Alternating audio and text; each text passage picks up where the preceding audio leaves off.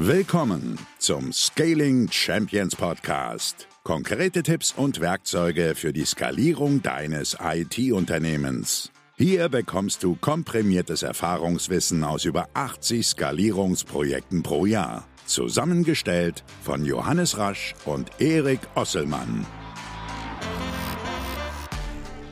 Und damit auch von uns ein herzliches Willkommen zu dieser Folge. Hallo Johannes. Hallo, lieber Erik. Hallo du, du der hier gerade zuhört. Willkommen in unserem Scaling Champion Podcast hier in der aktuellen Folge.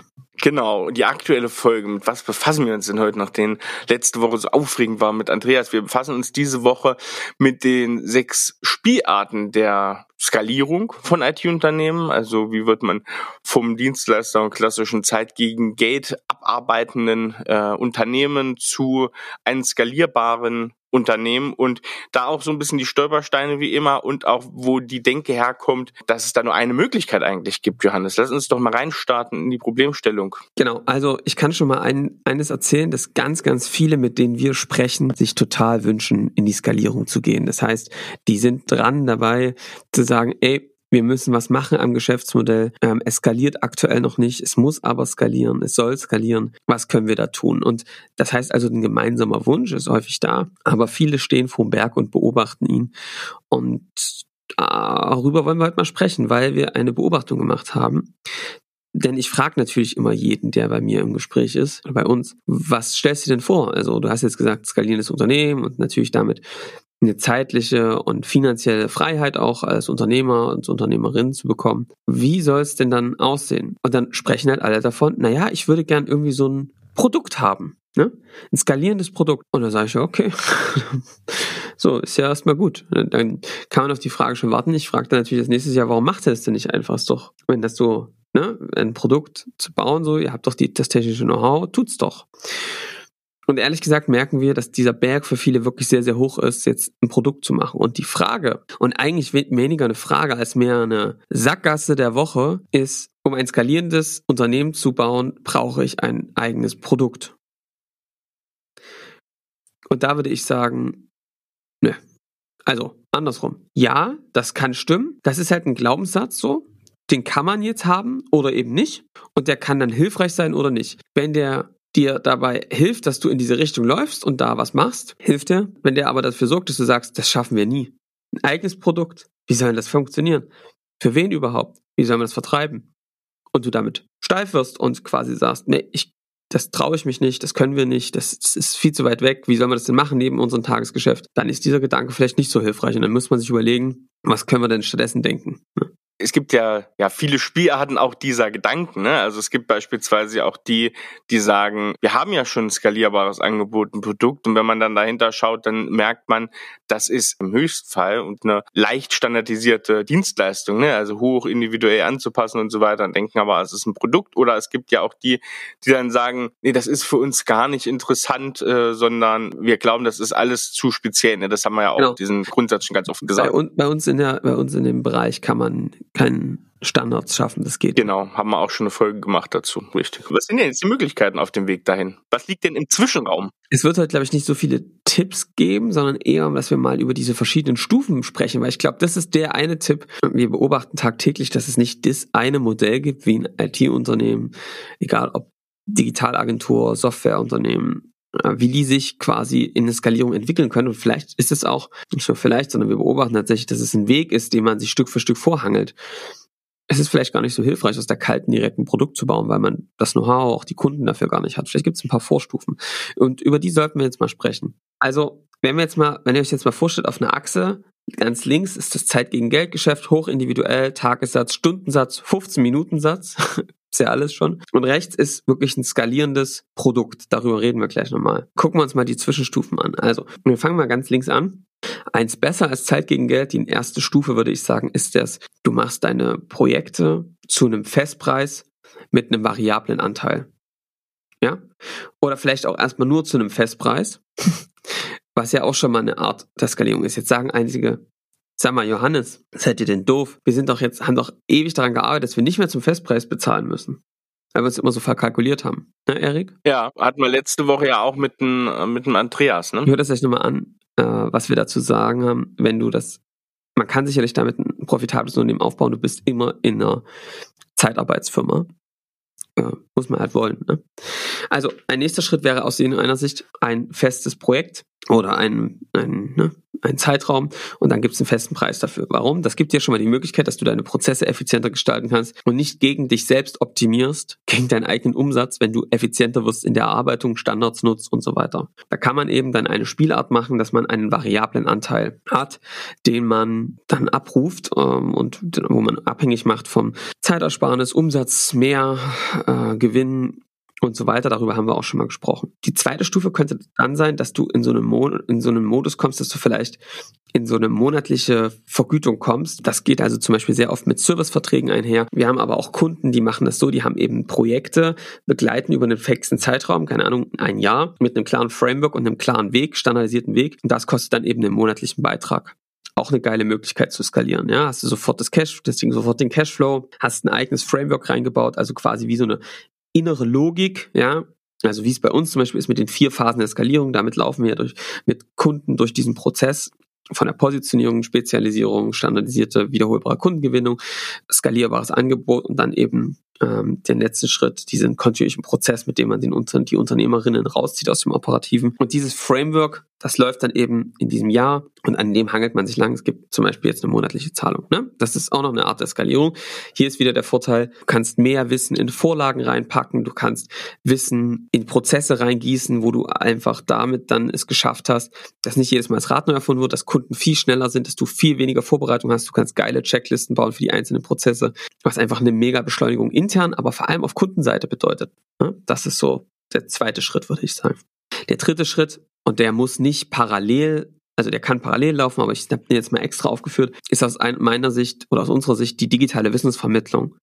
Das heißt also dieser Gedanke, dass du sagst, okay, bisher haben wir das done for you gemacht oder done with you, ja, wir sind mit dir den Berg hochgelaufen. Jetzt beraten wir und vermitteln das Wissen, dass du das selbst kannst nächste Stufe. Das heißt, wir haben Kunden zum Beispiel, die machen die Schulungen von ihrer, von dem, was sie so tun, also zum Beispiel im Microsoft-Umfeld nach den Implementierungsprojekten, haben die einen digitalen Online-Kurs den Kunden durchlaufen, wo die nur ein paar Calls haben, aber auch mit der ganzen Gruppe, was einfach hochprofitabel einerseits ist und natürlich das schafft, dass du viel mehr Kunden dieses Wissen zugute kommen lassen kannst. Dass du also nicht jeder Kunde in die Schulung vor Ort muss und das mega Koordinationsaufwand ist, sondern du das digital machen kannst mit einem E-Learning, wo du quasi auch diese Abfragen dazwischen hast und das ist aus meiner Sicht eine super Möglichkeit, um eine Skalierung hinzubekommen, gerade wenn man diesen Gedanken hat, dass du deine Kunden schlauer machst als vorher, dass du die unabhängig machst, auch von dir, womit sie dir danken werden mit Loyalität. Ja, das ist ein bisschen ein Gedanke um die Ecke. Wer das verstanden hat, der hat, glaube ich, einen großen Vorteil gegenüber anderen. Diese Abhängigkeit ähm, nicht künstlich herzustellen, sondern den Kunden immer zu befähigen, dass er das irgendwann selbst kann. Das ist äh,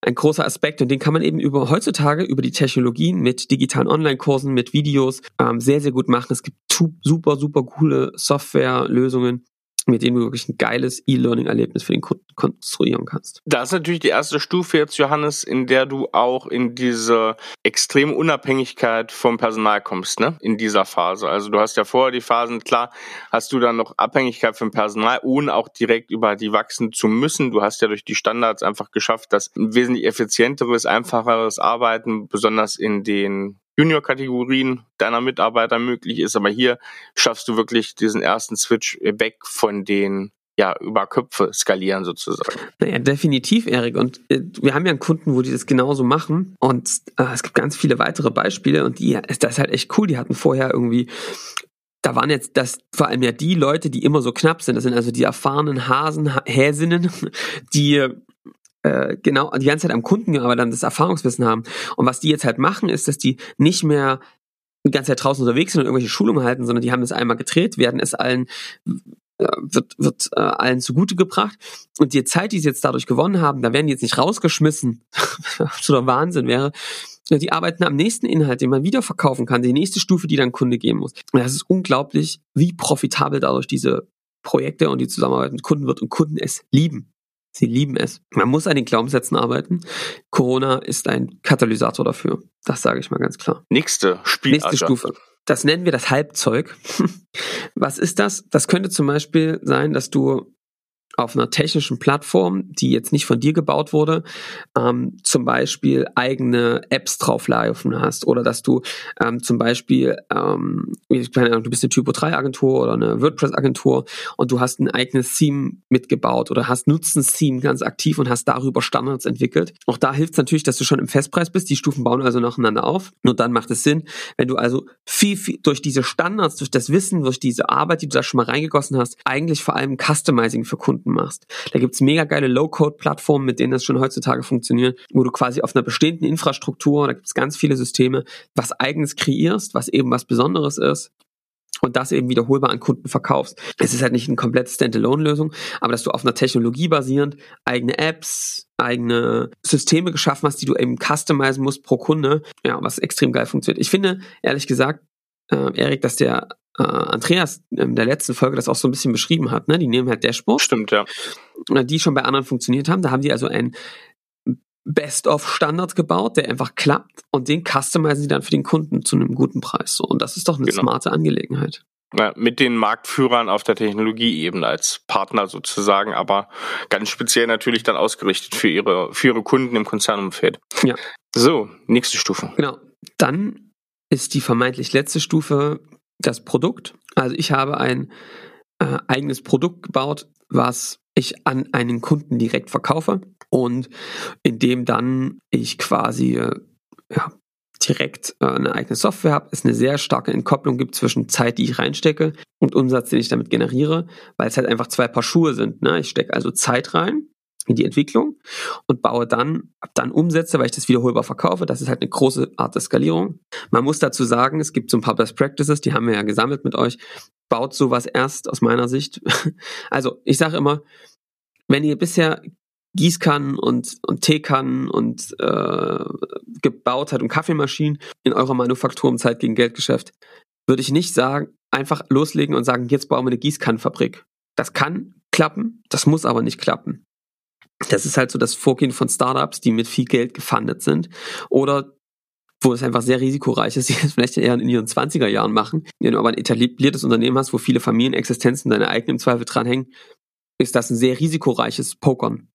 Wir haben ja euch schon mal beschrieben, ein paar Mal wieder, wie wir da rangehen, dass wir eben erst über den Bedarf gehen und erstmal draußen suchen. Wo finden wir Leute, die Gießkannen brauchen und die erstmal an den Start zu bringen und dann im Zweifel die auch erstmal in der Manufaktur weiter zu betreuen, um einfach diesen Moment zu vermeiden, dass du in deiner Fabrikeröffnungsfeier stehst und mit dir alleine anstößt, weil keiner kommt, der Gießkannen will, sondern alle irgendwelche Kaffeemaschinen und irgendwelches anderes Zeug haben wollen.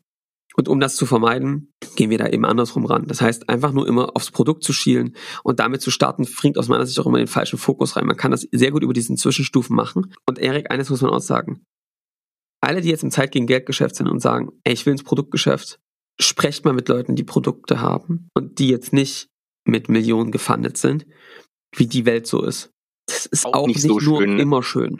Nee. Ja? Wenn du das vorne mit der Kundengewinnung nicht hinbekommen hast, wiederholbaren Sales-Prozess, wiederholbares Onboarding, kann das richtige Schmerzen erzeugen. Wenn du eine Software hast, eine Riesenmaschine mit sehr viel Investition gebunden und du die nicht ausgelastet bekommst. Also wenn einfach zu wenig Leute mit Gießkannen in deine Fabrik kommen. Nicht schön. Und da kannst du eben dann nicht immer anfangen, noch ein paar Dienstleistungen drumrum, äh, ne? also das dann nochmal sagen, okay, jetzt machen wir noch eine Kaffeemaschine, weil dann ähm, ist das die Selbstauflösung quasi. Erik, weißt du, was lustig ist? Nee. Alle denken immer bis zum Produkt, es geht aber noch viel weiter. Mhm. Da machen wir nochmal eine extra Folge zu. Es gibt nämlich auch noch Spielarten, die nach dem Produkt kommen. Sehr gut. Ja, ja lass uns das. Also für alle, die schon ein Produkt haben und sagen, ey, ich will nicht wieder zurück in Zeit gegen Geldgeschäft, aber das ist auch noch nicht, was kann man denn noch machen? Habe auch noch mal ein paar Ideen.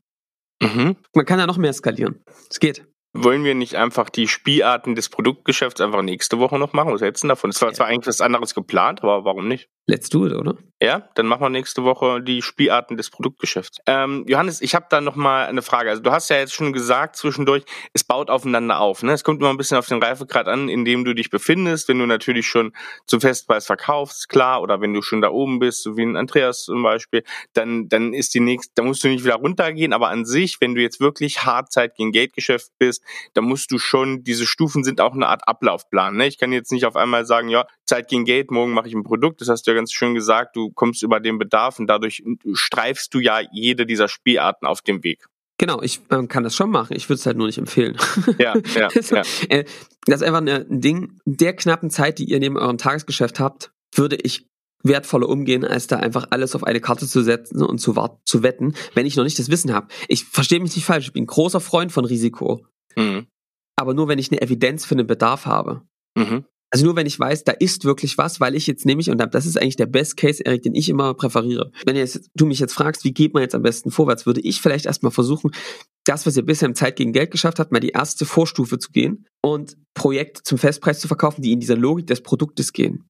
Also man kann sich ruhig wir reden ja immer von diesem Multigenerationsplan. Erstmal Gedanken machen, wie sähe das Produkt aus in, keine Ahnung, zwei Jahren, aber eben auch überlegen, wie könnte man denn diesen Mechanismus schon in jetzt zwei Monaten, drei Monaten umsetzen, ohne das Produkt schon zu haben. Vielleicht von der Vorgehensweise, vom Onboarding, Dinge simulieren, Dinge dann doch individuell bauen, Manufaktur, ja, aber zum Beispiel zum Festpreis oder zu einer monatlichen Rate, wie man es dann auch später fürs Produkt bezahlt. Um dann erstmal dort Leute onzuboarden. Ich weiß, das ist so eine kleine Zwischenlösung, die sorgt aber dafür einerseits, dass ihr Umsatz generiert und das nicht einfach nur eine Investition ist, sondern Umsatz generiert. Viel wichtiger ist allerdings, dass ihr bei, mit diesem Kunden lernt, worauf es wirklich ankommt, um die echten Probleme zu lösen und eben damit nicht am Markt vorbei entwickelt. Risiko, wenn ihr sofort ein Produkt baust, ist, dass du da immer irgendwelche Balkonlösungen ranbaust, die die Kunden, die ein Kunde dann brauchte, aber die anderen gar nicht brauchen. Das ist richtig Verschwendung und kann richtig wehtun, weil du dann eine komplexe Software baust, die eben nicht ein geiles Look and Feel hat, sondern sich komplex und kompliziert und unhandlich anfühlt.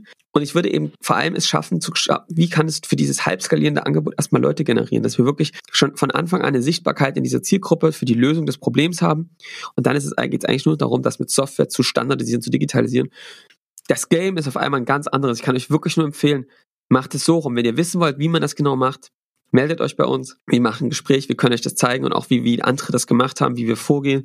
Ähm, es gibt auch einen kleinen, wie soll ich das sagen? Ich spoilere jetzt mal, es gibt einen kleinen Test mit uns, ja, ob das zusammenpassen könnte, ja, ob wir da helfen können. Ähm, dazu später, na, also das müssen wir dann rausfinden miteinander. Ich sage da jetzt nicht mehr dazu. Aber ihr solltet damit anfangen, dafür erstmal Kunden zu generieren, weil das euch auch eine massive Sicherheit gibt für diesen Weg, dass das funktionieren kann. Und ja, das ist, glaube ich, das Entscheidende. Ja, jetzt habe ich noch mal eine Frage. Ich, es ist ja so, jeder, der hier zuhört, der mit uns arbeitet, der weiß im Grunde genommen, was das Wort Skalierung bedeutet. Aber ich habe festgestellt, es gibt so drei Arten von Leuten, wenn man sagt, Thema Skalierung, skalierst du, ähm, strebst du es an, wie auch immer. Und es gibt einmal die, die sagen, ja klar, äh, wir skalieren, wir machen das und das. Also wir sind in einer dieser sechs Spielarten drinne beispielsweise. Wir haben ein Produkt, wir verkaufen Lizenzen jetzt mal so als äh, ganz äh, hohen Reifegrad. Dann gibt's die, die sagen, nein, geh mir weg mit Skalierung, obwohl man dann feststellt, auf einmal im Gespräch, ja krass, ihr macht zu Festpreisen, ihr habt äh, extrem gute Standards, also ihr habt schon eine Art von Skalierung drin, obwohl ihr sagt, Skalierung ist nichts für uns. Ne? Und dann gibt's die Dritten, die sagen, ja, Skalierung, na, mach mal, wir haben letztes Jahr 20 Leute angestellt. So, also diese Arten, dass Leute auch ein ganz anderes Verständnis vom Thema Skalierung haben, wirklich, und ich beobachte es viel gerade im Zeit gegen Geld, für, für viele Leute, für die ist Skalierung, die nutzen den Begriff schon, sehen aber da ganz viel, ja, ich stelle neue Leute an. Also wirklich diese, ich skaliere über Köpfe. Ja, ich, ich habe auch eine Vermutung, woran das liegt. Ich habe letztens mit einem gesprochen, der einen technischen Background hat. Im Thema Skalieren, wenn du also zum Beispiel, Erik, ein Bild skalierst, was passiert da? Du nimmst das Bild an der Ecke und dann ziehst ja. du es einfach groß. Ja das verstehe ich, warum man da in die falsche Metapher reinkommt. Wir meinen etwas anderes damit. Wir meinen, dass du von deinem Personal, was du hast, klar auch gern ein bisschen steigst, aber dass vor allem, und jetzt sage ich mal ganz klar, der Kundennutzen und die Anzahl der Kunden, die du bedienst, sehr, sehr indirekt proportional, nämlich überproportional steigt. Mhm. Ihr kennt alle Skalierung, ihr seht ähm, die Corona-Zahlen und diese Kurven, die exponentiell nach oben gehen, das meinen wir damit. So, warum sagt der Johannes jetzt nicht Umsatz oder Gewinn? Na, weil Umsatz oder Gewinn für mich nur ein Ergebnis aus dem ist. Wenn du es also schaffst, einen hohen Kundennutzen zu erzeugen für viele Kunden und mit einer gleichen Mannschaft, wird das automatisch dazu führen, dass du eine höhere Profitabilität hast, wenn du noch ein paar Dinge richtig machst und darauf achtest, dass diese hoch bleibt und hoch wird. Aber es geht vor allem darum, eine höhere Kundenreichweite zu bekommen, eine höhere Marktdurchdringung zu bekommen. Das ist der Weg zu einem Marktführer in dem Bereich und damit einfach mehr Kunden zu helfen, weil es eure fucking Pflicht ist. Wir haben schon mal gesprochen, was die Aufgabe von Scaling Champions ist. Mehr Kunden zu erreichen mit dem richtigen Angebot, mit dem ihr wirklich helft, ähm, wo ihr nicht euch selbst damit begrenzt durch eure äh, begrenztes Personal, wo ihr nicht mehr davon bekommt, sondern da eine Entkopplung hinzubekommen. Das ist für uns Skalierung. Und das geht sowohl im Geschäftsmodell, man kann aber auch eine Skalierung im Sales hinlegen, weil du einfach deutlich effizienter wirst und deutlich mehr Kunden führen kannst in, in die Lösung, die sie brauchen, äh, weil du einfach äh, es effizienter gestaltet hast, als jeden kalt anzurufen. Ne? So. Würde sagen, Johannes, Das waren die Inhalte für diese Woche. War Erik, Inhalt für diese Woche. Ich habe Feedback-Ecke. genau, Feedback-Ecke. Oh, ey, Leute, Es- das ist ja unglaublich, was hier gerade abgeht. Wir Ja, wissen auch nicht, was gerade passiert, ja. Aber wir werden geflutet mit Feedback. Ja, ist cool. Wir freuen uns richtig drüber. Schön, dass es euch so gefällt. Und auch Vanessa Dia, die schreibt, euer Podcast gehört definitiv zu meinen Top 5 der Woche. Und das schon seit einigen Monaten unterhaltsam, authentisch, immer mit praktischen Impulsen, die nicht nur für IT-Unternehmer wertvoll sind, sagt Vanessa. Finde ich super gut, cool. Also klar, wir ziehen da drauf ab und äh, uns sind am Ende auch bei Themenfindung nur IT-Unternehmer wichtig. Aber wenn andere sagen, hey, cool, kann ich adaptieren, gerne. Also finde ich super und das freut uns sehr, so ein Feedback zu bekommen. Oder Johannes? Findest du Äh, auch? Ich kann einfach nur sagen, vielen lieben Dank. Wir machen jetzt weiter, genau so weiter.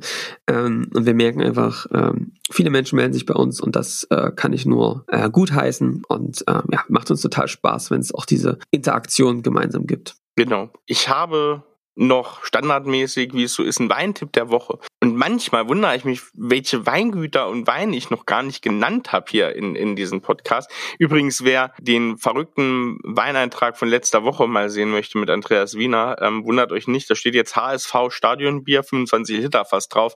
Wie es dazu gekommen ist, das werdet ihr am Ende der letzten Folge mal hören. Hört euch die aber komplett an, ist sehr informativ, sehr launig gemacht. Heute ist Raumland dran, Triumvirat 11, also Triumvirat äh, ist so die große Cuvée, Champagnerartige Cuvée von Raumland. Raumland, also es gibt inzwischen viele geile Sektgüter in Deutschland. Ich habe auch äh, den Freundeskreis von Krack, habe ich hier mal als Weintipp gesagt. Aber der Raumland, ich glaube, die machen seit 35, 40 Jahren, ähm, machen die Sekt in Rheinhessen, richtig, richtig gutes Zeug, kann mit Champagner mithalten, preislich immer noch okay, ist zwar teuer, Raumland, aber trotzdem ähm, für den Standard, den sie da setzen, noch echt okay. Also 40, 50 Euro kostet dieser Triumvirat 11 von 2011. Sieben Jahre Hefelager, der Hammer. Standard ähm, Rebsorten, Chardonnay, ähm, Müllerrebe, also Pinot, Pinot Meunier und ähm, Pinot Noir. Und genau, das kann ich nur empfehlen. Hammerzeug. Insgesamt Raumland, guckt mal auf die Seite auch direkt. Ich hau euch natürlich den Triumvirat wieder in die Weinliste, aber guckt auch mal auf die Seite. Die haben auch viel tollen Riesling-Sekt und so weiter. Also, das ist mein Weintipp der Woche. Ein richtig toller, ein Und schöner Erik, jetzt habe ich hier auch mal einen Weintipp. Du hast ähm, einen Weintipp. Sag mal, ey, du jetzt mal aus nicht, meiner Ecke. Du, du da war jetzt nicht so, als hätte ich keinen, äh, als würde mich das nicht interessieren. ähm, ich habe, jetzt ist das Problem, dass ich wahrscheinlich nicht aussprechen kann. Ich bin ehrlich gesagt, hänge ich gerade ein bisschen auf Primitivo. ja, okay. Äh, und ich habe jetzt einen Primitivo gefunden, den ich sehr sanft fand. Der hat nicht die vielleicht aller, allerbesten Bewertungen, aber mir hat das extrem geschmeckt. Sehr gutes. Preis-Leistungsverhältnis. Weißt du, wo der herkommt, Erik? Aus Apulien. Genau. Jeder Primitivo. Und der heißt Quattordici. Das mussten wir sofort schicken, dass ich das auch in die Weinliste aufnehmen kann. Da könnt ihr das jetzt parallel lesen, findet ihr in den Show. Primitivo di Manduria 2017. Und ich muss sagen, den habe ich Was, hat- letzt was kostet der? gekostet. 6, 7 Euro. Ja, 7 Euro. Ich habe den letzten mit Erik Zeitz zusammen getrunken. ja. Also, Hat da gefallen. mir hat der gefallen. Sehr gut. Äh, uns hat der echt gut gefallen. Also wir haben, der ist echt weich und ähm, tolles Ding. Und Erik, was ich dir noch sagen muss, ist, ich mache gerade mal, ich versuche mich gerade mal ein bisschen in vegetarischer Ernährung. Und wie läuft's? Ey, du, ich muss echt sagen, ich war wirklich nie ein Fan, ne? Und ich hasse Leute, die mich von irgendwas überzeugen wollen in so einem Bereich, ne? Ich habe es einmal mal von selbst ausprobiert und ich muss sagen, mir geht's wirklich besser. Ich habe echt gerade irgendwie mehr Energie. Und du, der hier gerade zuhörst, ich werde dich von nichts überzeugen. Aber ich muss sagen, ich hatte zum Beispiel immer ein falsches Bild von Tofu. Ja. Und ich habe jetzt mal ein paar Rezepte ausprobiert mit Tofu. Holy moly. Alter Ja, ne? Also das mache ich mal beim nächsten Mal. Erzähle ich mal ein vegetarisches Gericht, was mir gut gefallen hat. Und ähm, ja, ist geil, ey. Es macht echt Bock. Und dann freut man sich, glaube ich, auch noch mal mehr auf so ein ganz ausgewähltes Stück Fleisch. Ich weiß, das ist auch wieder so ein Trend. Äh, Scheiß drauf, wir erzählen ja eh, was für uns interessiert. äh, und das kann ich einfach berichten. Es tut mir gerade echt ganz gut. Mal gucken, wie lange das so anhält. Also, Sehr gut. Äh, Johannes. Ja. So Dank. das war. Johannes, äh, dann würde ich sagen, wir hören uns nächste Woche. Leute, ich habe noch ein ganz besonderes Anliegen. Passt auf, iTunes. Ne? Ich bin jetzt mal ehrlich, ich weiß, wo du gerade hörst, nämlich sehr wahrscheinlich die Apple Podcast App. Denn wir haben tatsächlich sogar mehr Hörer auf der Apple Watch als bei Android. Deswegen haben wir hier ganz, ganz, ganz, ganz viele Apple-Nutzer. Der Großteil, ich glaube tatsächlich irgendwas um die 85 bis 90 Prozent.